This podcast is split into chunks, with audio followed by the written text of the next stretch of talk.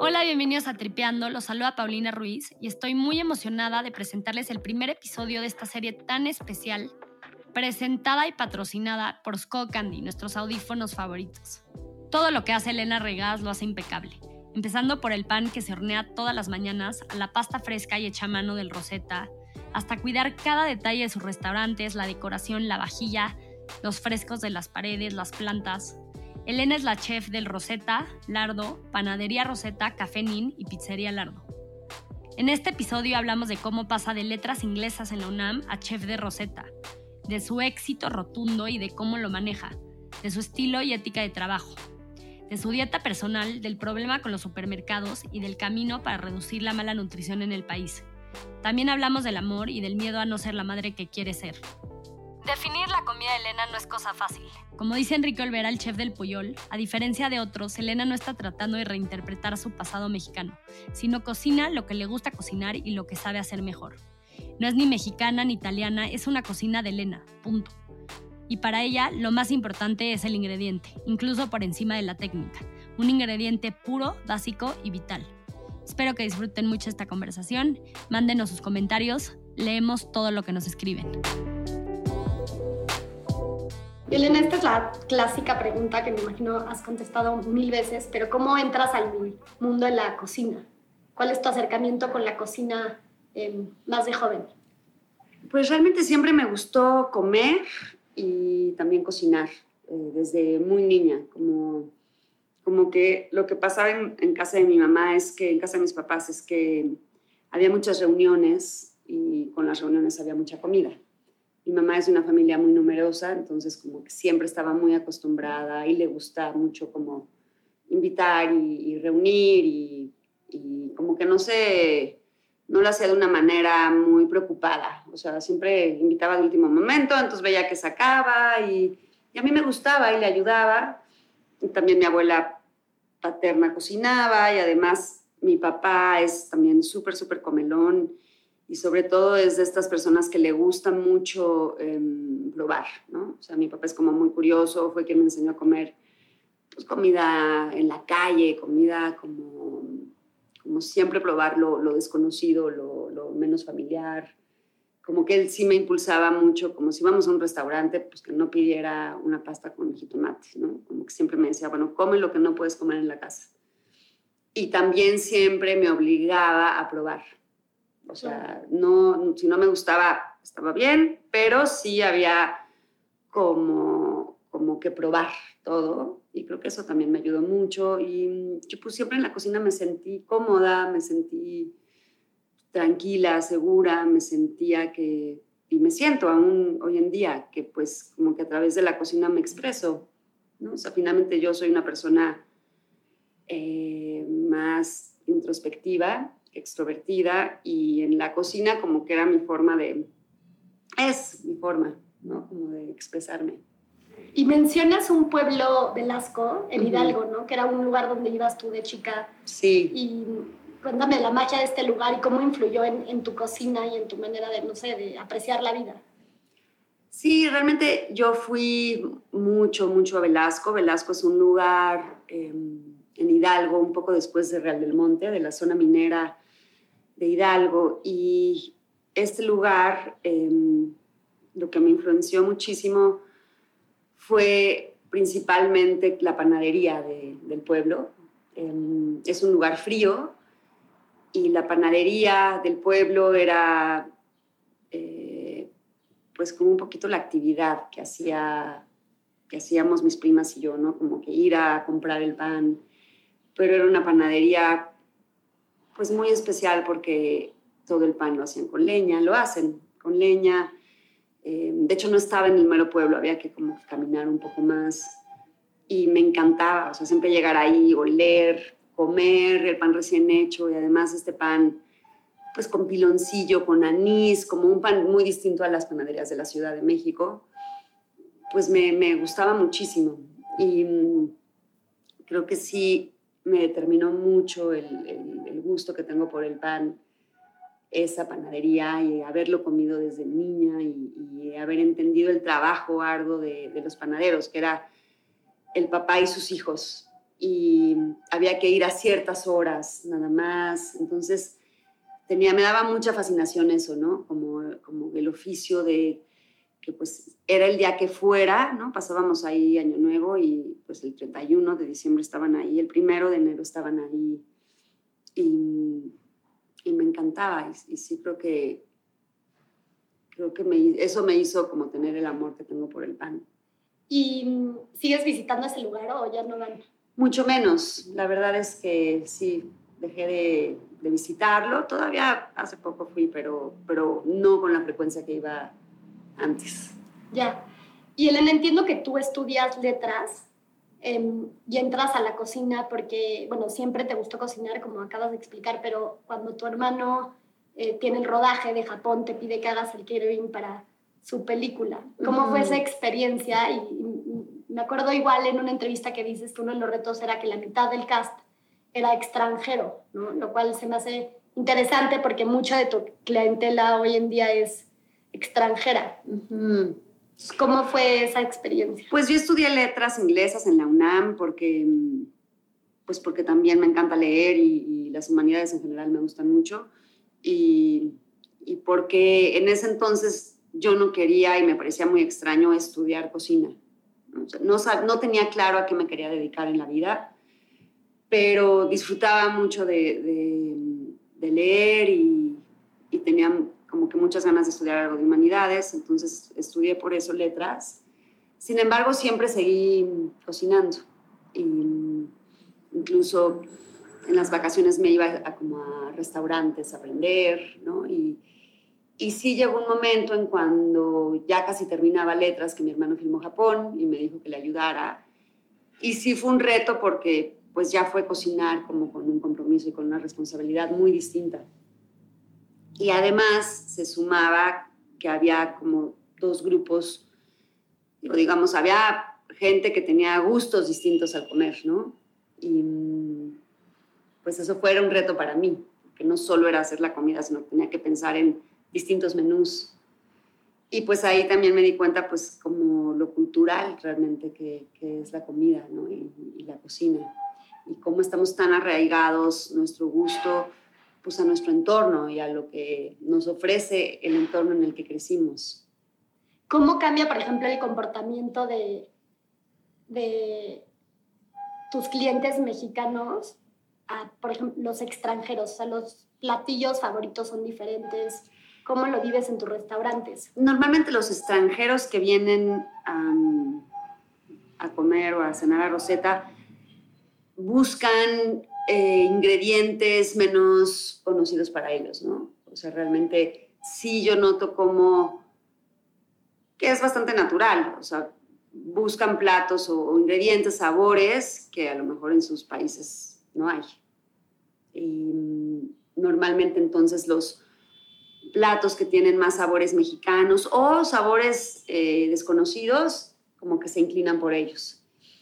Y eh, los comensales mexicanos que tengo, tengo creo que como los que vienen frecuentemente y que vienen desde hace mucho, y esos son los que buscan a lo mejor sabores ya más, eh, no quiero decir tradicionales, pero a lo mejor platos más comunes, ¿no? O, como sí, como más de reconfort.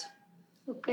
Sin embargo, también tengo momentos en que mexicanos vienen más como a celebrar, o es la primera vez que vienen, o sí vienen, pero no con tanta frecuencia, y ya se inclinan como por lo más aventurado de alguna manera, ¿no? Ok, ok. y, y entiendo que después de que estudias en Nueva York, si te vas a una escuela de cocina, trabajas en Londres en un restaurante, en el Locanda Locatelli, que es un restaurante italiano, en Estrella Michelin. ¿Cómo fue esta experiencia y cómo te marcó para lo que haces después?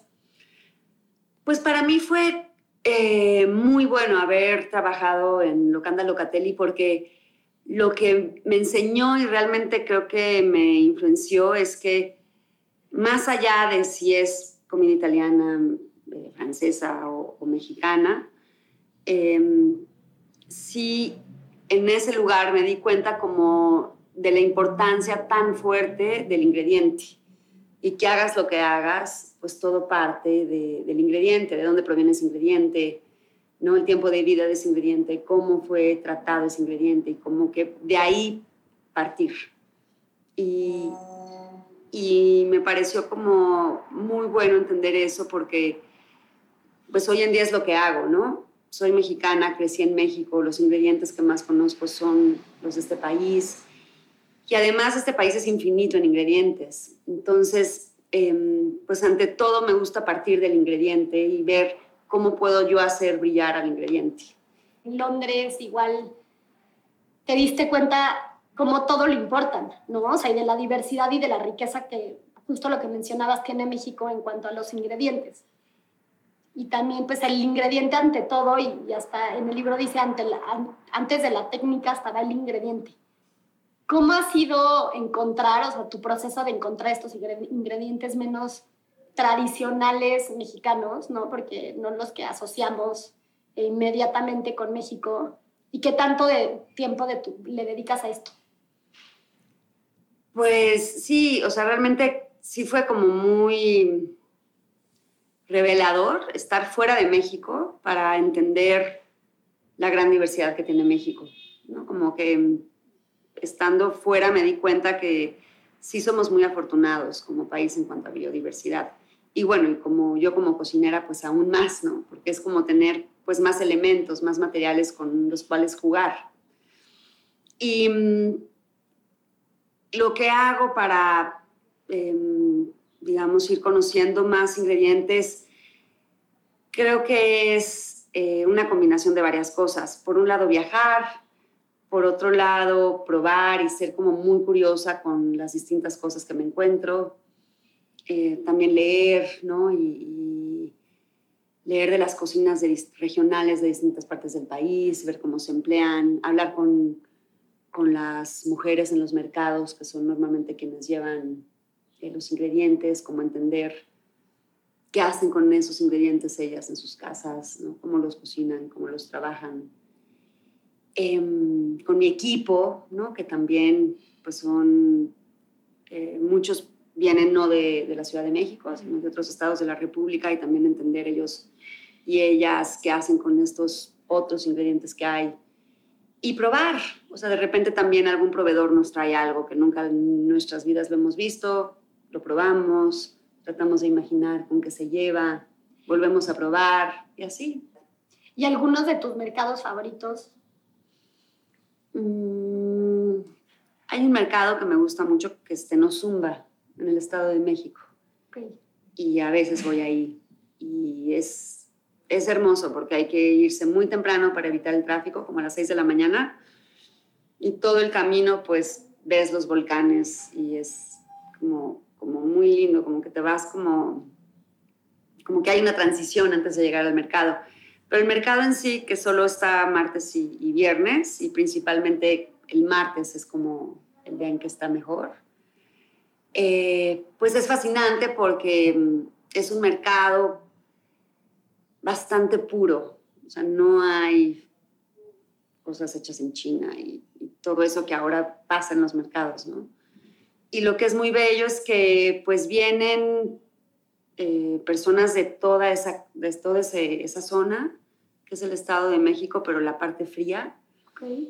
Y pues llega desde el, un maíz increíble, mucho nopal, muchas hierbas y muchos quelites que yo he descubierto y he conocido ahí, pero también frutas como por ejemplo membrillo, que a veces no es tan fácil encontrar.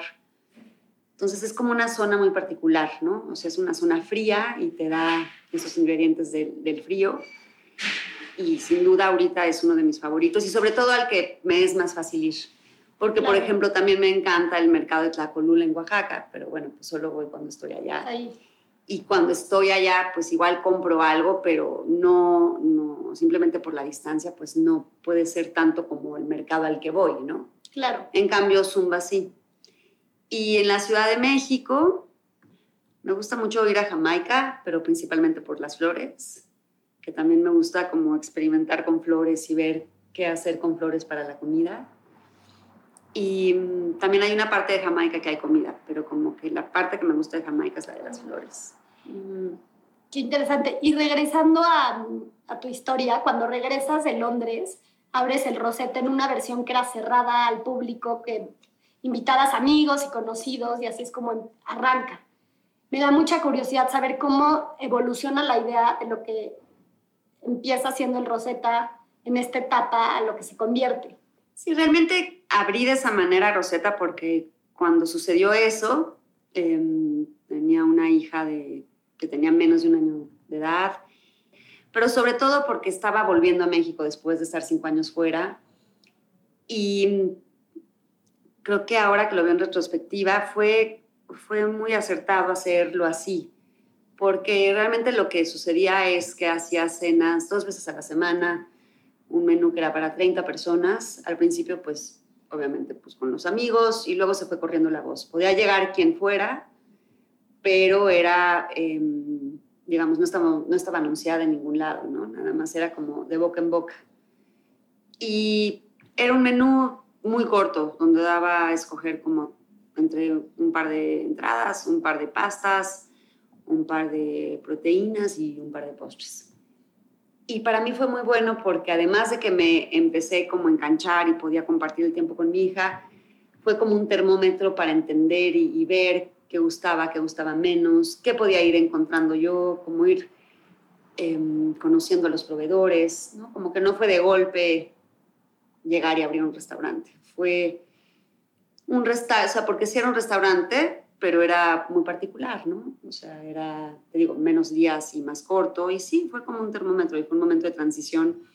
Y también lo que agradezco mucho es que en ese momento em, compré un horno de pan y entonces el resto de la semana, digamos que eh, hacía pruebas y pruebas de pan y sí adaptar, adaptaba algunos panes que yo había aprendido a hacer en Londres como a, México, ¿no? Como hay que cambiar mucho como la hidratación, principalmente cuando hay diferencias de altura. Entonces me dio tiempo y tenía el tiempo de dedicarme a adaptar algunas recetas, a entender las masas, cómo funcionaban aquí. Entonces creo que fue muy bueno. ¿Y extrañas el concepto de, de servirle a 30 personas y que no es algo tan, tan grande? Lo que extraño de esa etapa es que mi tiempo era menos acelerado. Y, hoy en día eh, me encanta que venga mucha gente, eso realmente me, me da muchísima energía y, y, agradezco. Pero hoy en día pues sí tengo un ritmo mucho más acelerado que en ese entonces, porque mis hijas ahora son adolescentes, que es curioso pero de alguna manera, aunque a lo mejor necesitan, requieren menos tiempo, como que es mucho más complejo ahora para mí ser madre que, en ese entonces. Bueno, no lo sé, o quizá cada momento de la vida de las niñas es distinto y es un nuevo reto, ¿no? Em, pero sobre todo ahora, pues tengo más lugares, eh, además pues me gusta meterme en todo, entonces estoy un rato en la panadería en la mañana, pero luego vengo aquí, y estoy en la, como en la cocina de Rosetta, pero también en la parte de postres, pero también pensando en el evento y en el plato nuevo, o sea, como que sí tengo mucho más cosas en que dedicar mi tiempo, entonces mi tiempo siempre es como muy acelerado. Y eso me da igual mucha curiosidad, o sea, ¿cómo cuando empiezas a crecer como chef, cómo le haces para mantener tu esencia en, en todos tus lugares, pero a la vez delegar y, dejar ir y enseñar para que puedas crecer, ¿no? Y abrir los otros restaurantes que fuiste abriendo. Pues, de alguna manera sí tuve que, que aprender a dejar ir, ¿no? Y a soltar, más que dejar ir, a soltar, que es todo un ejercicio y todavía en, en momentos sí se soltar, en momentos no tanto, pero yo sí estoy convencida que es muy positivo soltar porque es la única manera en que tu equipo puede crecer. Y sin duda la cocina y los restaurantes es un trabajo en equipo. O sea, es primordialmente de las profesiones que realmente son en equipo. Bueno, profesiones y, disciplinas, ¿no? Y incluso en casa es muy raro que solo una persona cocine, ¿no? Tú ves cuando se hacen los moles, cuando se hacen los tamales, casi siempre es muy comunitario la cocina. Y el hecho de crecer, pues no crezco sola, ¿no? Crezco junto con mi equipo. Y tener más lugares lo que me permite y permite es, es que todo el equipo con el que estoy trabajando crezca. Y eso motiva muchísimo. O sea, yo creo que la cocina y sobre todo una forma de vida como la, la es la de los restaurantes, nunca delegas al 100. Eh, no es una profesión en la que se puede delegar porque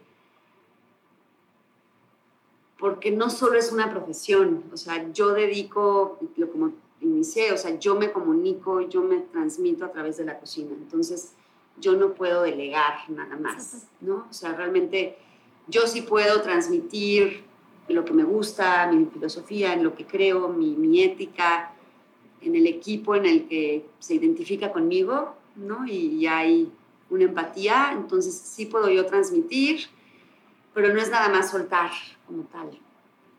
Y hoy en día sí tengo pues, muchos más lugares de los que en un momento pensé tener, pero digamos que cada uno tiene sus necesidades o sus requerimientos distintos. Eh, algunos son más estables y son, unos son más demandantes. Eh, por ejemplo, en Rosetes, donde más empleo como mi parte creativa. en la panadería también es como, como digamos, al, al, que diario le dedico, aunque sea un poquito, porque pues el pan es muy celoso también, y aparte de los trabajos pues, más manuales que hay dentro de la cocina. Entonces, pues es, es como, como, una planta muy delicada, ¿no? O sea, como que hay unas plantas más rudas y que aguantan más y que dedican menos, necesitan menos cuidado y otras sí son mucho más frágiles. Ahora que hablas de tu equipo, ¿en qué te fijas a la hora de contratar a alguien? Si yo mañana llego a buscar trabajo contigo, ¿qué cualidades tendrías que ver en mí para que pueda ser parte del equipo y, y ¿Cuál es tu filosofía de trabajo que tratas de comunicar? Antes que ver dónde estudiaron y cuánta experiencia tienen, me gusta muchísimo y, siempre eh, buscamos personas que sean ante todo apasionadas y que tengan ganas de estar aquí. ¿no? Creo que eso, también eso es muy importante, como em, normalmente las personas que vienen buscando trabajo aquí porque les da curiosidad estar aquí, funciona muy bien. Pero ¿cómo eh, identificas eso? O sea, ¿cómo lees realmente el interés? O sea, o las motivaciones detrás de la persona que está buscando la chamba, ¿no? Porque yo soy nada racional, soy muy intuitiva y, siempre he sido como más de sentir y pues a la hora de platicar y, ver sus expresiones, qué dicen, me doy como bastante idea. También siempre trato de sentir, que para mí es vital, en cómo se integraría el equipo, ¿no? A lo mejor viene alguien con una personalidad que, que siento que va a funcionar mejor en la panadería y alguien que va a funcionar mejor aquí y alguien que va a funcionar mejor en Lardo, ¿no? Este, entonces, también es entender que cada quien tiene personalidades que embonan de distinta manera en los lugares. Y ahora que dices que eres más intuitiva que racional, ¿no? Y en el libro lo mencionas en la última hoja, que me encanta ese párrafo. ¿Cómo fue el proceso de, qué dices? Para mí escribir este libro fue racionalizar cosas que llevaba haciendo por mucho tiempo intuitivamente, ¿no? Sin pensarlas tanto. ¿Cómo fue ese proceso de racionalizar tu cocina y qué aprendiste o, o cómo cambió tu dinámica con el Rosetta después de escribir el libro? Pues fue, eh, fue un trabajo muy arduo realmente el de hacer el libro, porque mm, justo, ¿no? Fue como en orden todo lo que habíamos hecho y, bueno, no todo, pero un poquito. pero sí fue como, para mí fue muy bonito, como entender ya de una manera más racional y más intelectual que, esta parte intuitiva sí tiene como una lógica, ¿no? Y, y, una congruencia. Entonces, lo que fue ante todo más bello del libro fue como como entender que la intuición, cuando es realmente honesta y sin traicionarte, sí acaba siendo también lógica en la razón.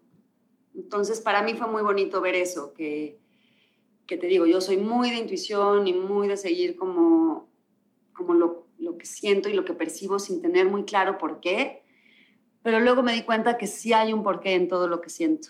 Y creo que eso es porque soy muy fiel a, pues a mí misma. Y como te, te, decía, o sea, al final sí es una expresión muy personal eh, el cocinar o el cocinar la manera en como, como a mí me gusta hacerlo, ¿no? Que no es tanto o no es guiado por, por la parte eh, más práctica y más como del lado monetario, sino más bien es como pues, lo que yo disfruto hacer y, y, donde yo me puedo como desarrollar, ¿no? En, mi lado más humano y más espiritual. Entonces sí fue lindo ver como que esa, esa intuición sí tenía una lógica, que a lo mejor yo no la había percibido, ¿no? ¿Y cuál fue el momento? Abren el Rosetta en el 2011. 2010. 2010. ¿Cuál ha sido el momento o alguno de los momentos más difíciles desde que, que abren el restaurante para ti? Eh, la pandemia, sin duda, sí fue fue un momento muy crítico porque, pues, porque no había manera de parar, ¿no? Ni, queríamos, ni se podía. Y sí fue un momento de ver que toda esa fuerza y toda esa energía y toda esa dedicación de tantos años, pues no podíamos dejarla ir ni soltar y fue más bien ver pues qué hacemos para mantenernos. Y tuvimos que empezar a ser más racionales e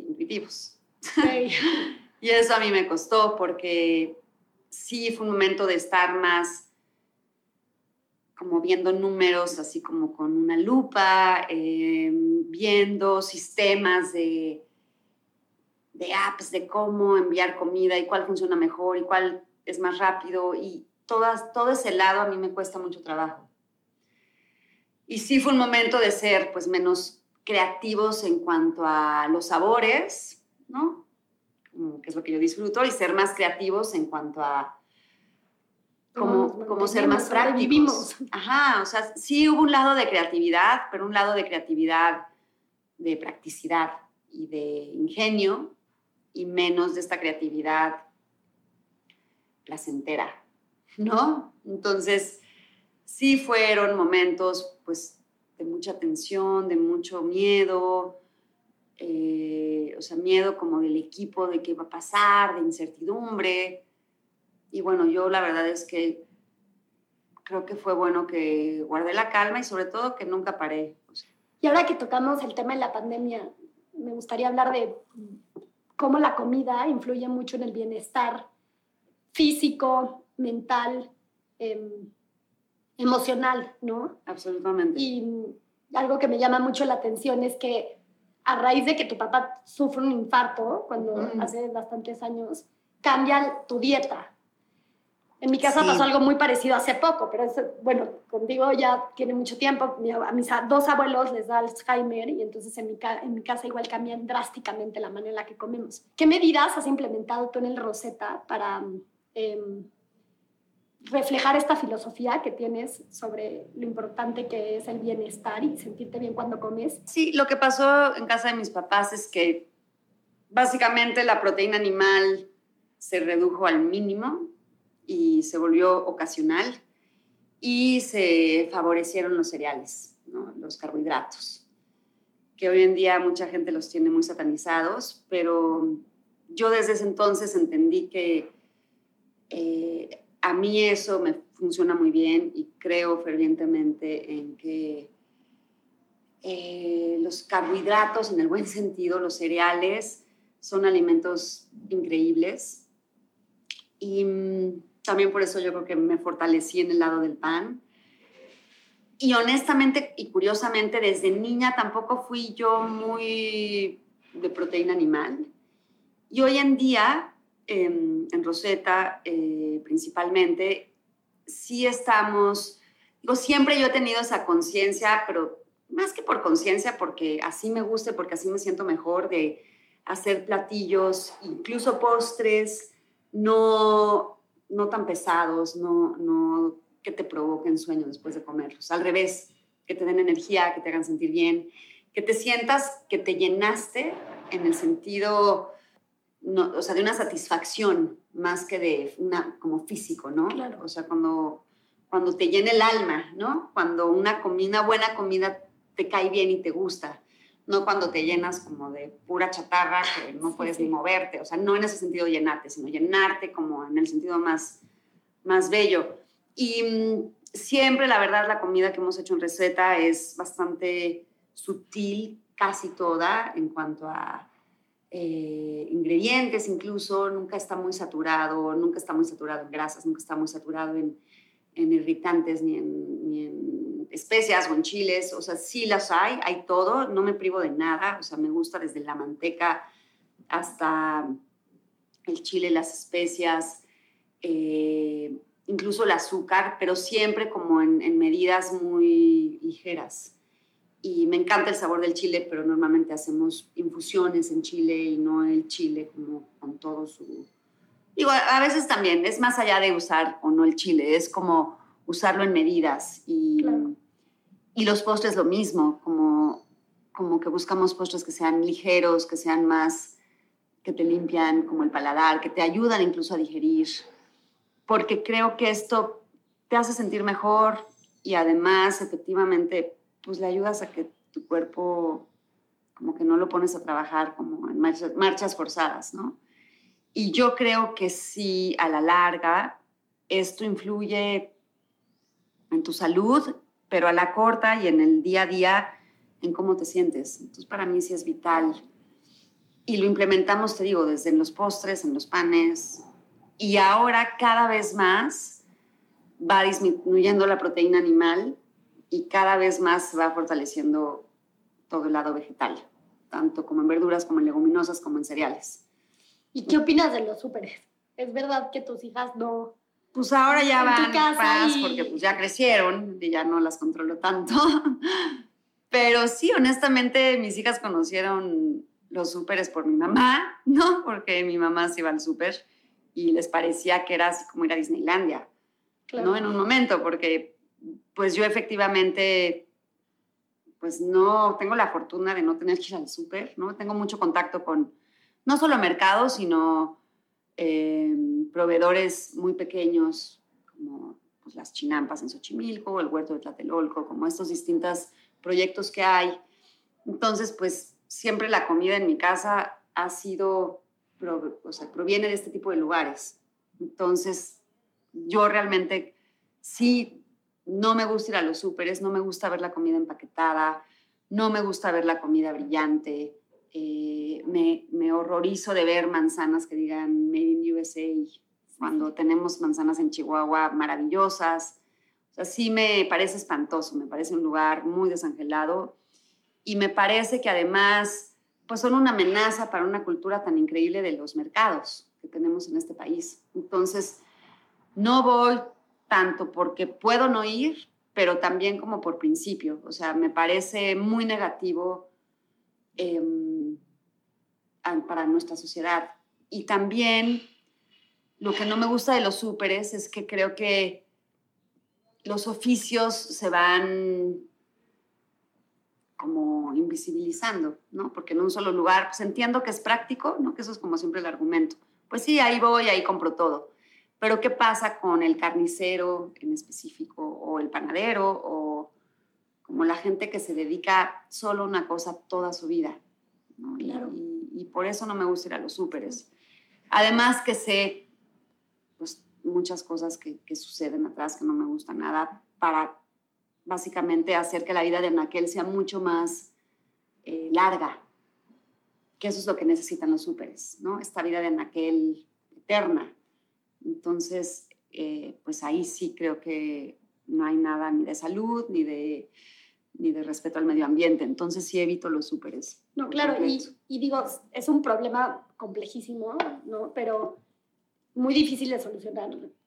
Pero tú, ¿qué crees o qué medidas implementarías para resolver en México el tema tan grande que existe de, de la obesidad y de la mala nutrición?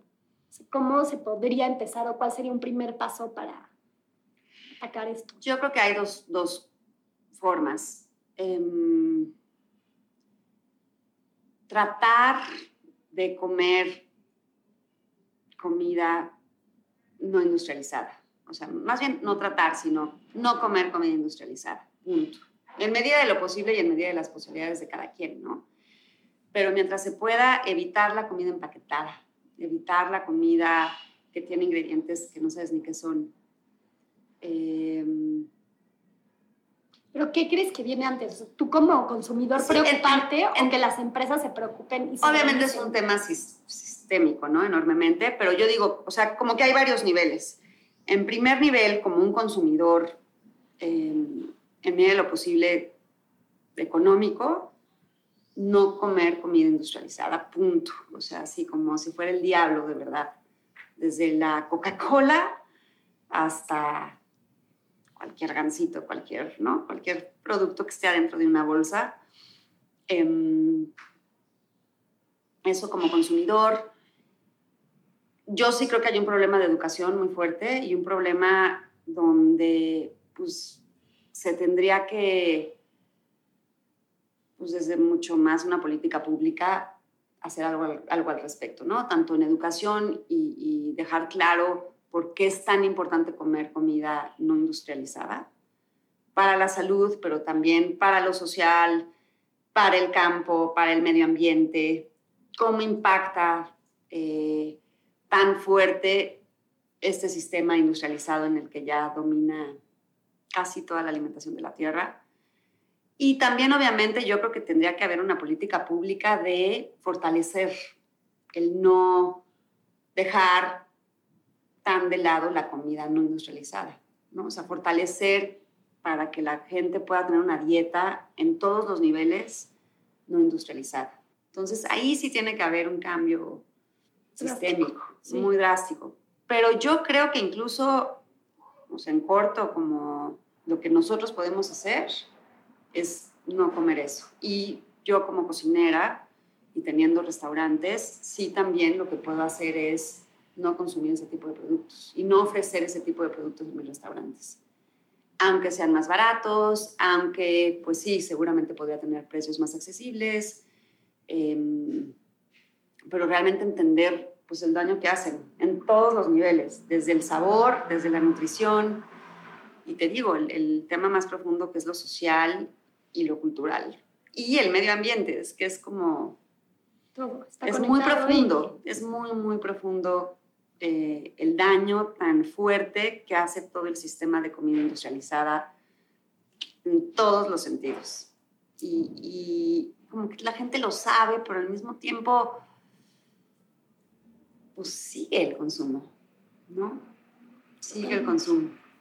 Y cambiando un poco de tema, en el 2015 creo que te dan el premio de la mejor chef en Latinoamérica, del The World's 50 Best Restaurants. ¿Cómo fue ese momento y esa experiencia de recibir algo así de importante? Pues fue algo que realmente me sorprendió. No tenía yo ni la expectativa, ni en ese momento ni conocía ese premio, ¿no? Como que ese premio llevaba creo que solo como dos años. Pero ante todo para mí lo más lindo fue que fue un, motor para, pues, para continuar y luchar y, y, siempre sentir que alguien ve el trabajo que tú haces, pues es muy gratificante. Quiero hablar del éxito porque me da mucha curiosidad cómo lo has vivido ¿no? y tu relación con levantarte, llegar a la panadería y ver que hay tanta gente. ¿Para ti qué es el éxito?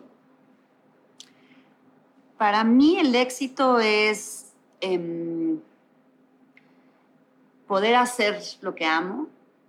Em, o sea, para mí el éxito en la vida es cuando uno una es feliz con su día a día, ¿no? Y, te levantas con ganas de hacer las cosas. Y, y afortunadamente sí puedo decir que soy feliz con lo que hago y que lo que hago me hace feliz. O sea, es como una cosa muy simbiótica porque que le guste a otras personas lo que yo hago, me permite seguir haciéndolo. Y lo que tú dices, llegar a la panadería a ver tanta gente eh, emocionada, que yo que pueda transmitir yo también mis emociones con otros a través de lo que hago, creo que eso para mí es muy exitoso. El factor del reconocimiento externo, ¿cómo lo has manejado y, y era para ti un tema más de joven? Honestamente, em, como que yo nunca me he movido por un reconocimiento externo propiamente, pero sí, obviamente lo que me mueve mucho es que te guste lo que te doy, ¿no? O sea, finalmente la comida y la cocina sí es muy de, o sea, no es una cosa individual, yo cocino para ti, no me cocino para mí, ¿no? O sea, realmente, si a ti no te gusta lo que yo cocino, si hay una frustración muy fuerte, porque es, o sea, es, obviamente a mí me emociona, pero si a ti no te emociona y no hay ese, esa transmisión, pues te quedas corto. Entonces, para mí, te digo, creo que mi éxito mayor es, es sí lograr emocionar a alguien más lo que a mí me emociona. Creo que ahí es el éxito, porque eso me hace feliz, ¿no? Pero también me he dado cuenta que, que obviamente no puedes no puedes hacer feliz a todos, ni puedes emocionar a todos y a todas. O sea, yo realmente he entendido que el público que yo tengo, por ejemplo, en Rosetta, pues es un público que tenemos cosas en común, o sea, que, que yo comparto con, con ese público ciertos gustos y que yo he logrado a través de lo que hago que ellos y ellas tengan empatía conmigo. Entonces, digamos que el reconocimiento para mí no es este, necesariamente un premio. O sea, me cae bien y agradezco mucho que me den un premio porque motiva ante todo, ¿no? O sea, creo que más que alimentar mi ego, para mí es alimentar, em, más que alimentar es como darnos energía, es como darnos gasolina. Pero el reconocimiento externo, la verdad, no es algo que a mí me, o sea, me motiva y me da, me da energía, eh, pero para mí mi mayor como éxito es eso, es más en corto. O sea, y el reconocimiento externo creo que puede ser muy negativo también. Si, si le tomas demasiada importancia cuando ya el reconocimiento no se vuelve de alguien cercano a ti. Porque pues entonces empiezas a alimentar el ego de una manera puede ser peligrosa. O sea, creo que está bien alimentar el ego cuando te da energía y fuerza para seguir y, te digo, como gasolina, pero mm, creo que puede ser peligroso alimentar el ego si no te da gasolina para seguir y te da otras cosas, si te distrae. Eso creo que puede ser bien peligroso. Y por ejemplo, ese éxito externo, ¿sientes que te ha hecho también perder parte de tu privacidad? Pues, o sea, entiendo muy bien lo que me preguntas y de alguna manera sí, a veces pues es, ¿cómo te diré? Se requiere mucha energía ¿no? Para estar para, para estar para todos, pero al mismo tiempo es lo que me gusta. Y también por otro lado, eh, sí mantengo mi vida privada bastante separada y soy bastante casera y soy bastante este, familiar también de, una, de otra manera. Entonces, em, creo que sí es peligroso y puede pasar, pero pues lo que ha hecho es que te digo, como tengo una personalidad más introvertida, creo que no me ha hecho tanto, aunque sí a veces es cansado. Más que para mí, creo que para los que me rodean. O sea, sí me pasa con mis hijas que vamos a un restaurante y, y pues a lo mejor me encuentro a alguien y luego me encuentro a alguien más y luego saludo y luego me encuentro a alguien más y luego llega alguien y me dice algo y ellas es como de, ya, por favor, o sea, ya no platiques, ya no saludes a nadie, ¿no? O sea, creo que más que para mí es como, como para mis hijas o mi pareja, por ejemplo, ¿no? Y ahora que vuelves a mencionar a tus hijas, esta pregunta se, lo, se la hago a todos mis invitados. Se me hace muy importante hablar del amor en general. Y, y es, sería como para ti, ¿qué es el amor? ¿Y qué consejos le das a tus hijas sobre el amor? Pues yo a mis hijas siempre les digo que hay que ser amorosos en todos los aspectos, ¿no? Y, y con todo lo, y todos los que te rodean Y para mí el amor es eh, estar al servicio de los demás, o sea, realmente poder escuchar al, al otro o a la otra, em, poder tener empatía con sus emociones, este, y pues tratar de siempre estar ahí para quien lo necesite. O sea, sí creo que el amor eso es, como, como poder estar para los demás cuando sea necesario, para las buenas y para las malas, ¿no? Y, y tener como menos individualidad.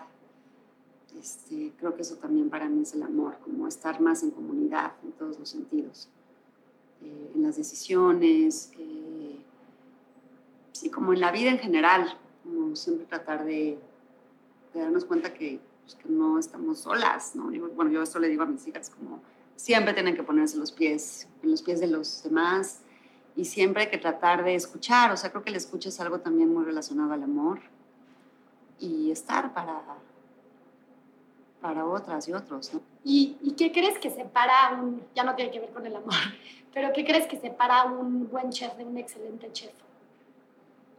Creo que eh, el amor por la profesión, o sea, el amor por lo que, por lo que te gusta, ¿no? Y es una combinación de amor, pero también dedicación y disciplina.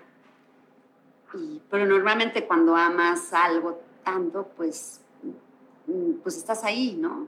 O sea, estás ahí de una manera muy natural. Y yo sí creo que ese amor y esa pasión y esa disciplina es lo que pues hace como que, que, tengas como más injerencia, porque también sí creo que ser un excelente chef o cocinero o cocinera implica tener un, como un liderazgo, poder saber transmitir, ¿no? Este, formar un equipo. Creo que eso también pues, es súper determinante. Para ti, ¿qué, como chef, qué ha sido lo más difícil de trabajar?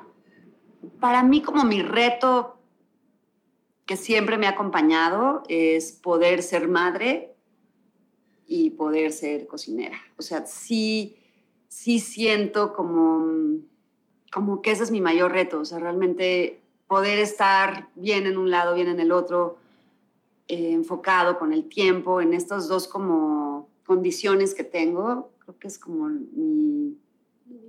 Mi, mayor reto. Y ha sido, y es permanente. Como yo creo que, bueno, en mi familia se, se da parecido. Mi mamá siempre ha trabajado muchísimo. Y al principio... ¿En qué trabaja tu mamá? Es abogada. Ajá. Y al final del día yo entendí que es el, el tiempo de calidad, ¿no? Mucho más que el estar. Yo tengo amigas que toda su vida estuvieron con sus mamás todas las tardes y, y, no tienen para nada, para nada la relación que yo tengo, ¿no? cercana con, con, mi mamá. Para mí fue mucho más importante, creo, que el que mi mamá me diera un ejemplo de con sus acciones y con cómo era y con cómo era en el trabajo y con cómo era cuando el poco tiempo que tenía con nosotros, que al final dedicarnos y el estar ahí, ¿no? Completamente, coincido contigo. Para mí es la calidad, no la cantidad. Y también, como bien dices, sin duda la educación pues es eh, hacer, ¿no? Y yo sí creo que se predica con el ejemplo, absolutamente. Y mis hijas que ahora están más grandes, es muy, la verdad, muy, como que me da mucha paz, que les gusta venir a comer aquí con sus amigas, eh, les gusta que yo haga lo que hago, em, les da orgullo em, y también les he dado como un espacio para que ellas se desarrollen como seres individuos, ¿no? Y, y como en su personalidad. Y eso creo que también es mucho porque no estoy permanentemente encima, ¿no? Pero para mí sí es calidad, eh, mucha comunicación, mucho hablar, y, un buen ejemplo, porque sí se transmite y se educa con, con lo que haces, no con lo que dices, ¿no? Ay, pues mil gracias. De nada. A ustedes. Se finí. us fight for a world of reason, a world where science and progress will lead to all men's happiness. Why do we crystallize imagination? I have my mind. The mind needs books like a sword needs a whetstone.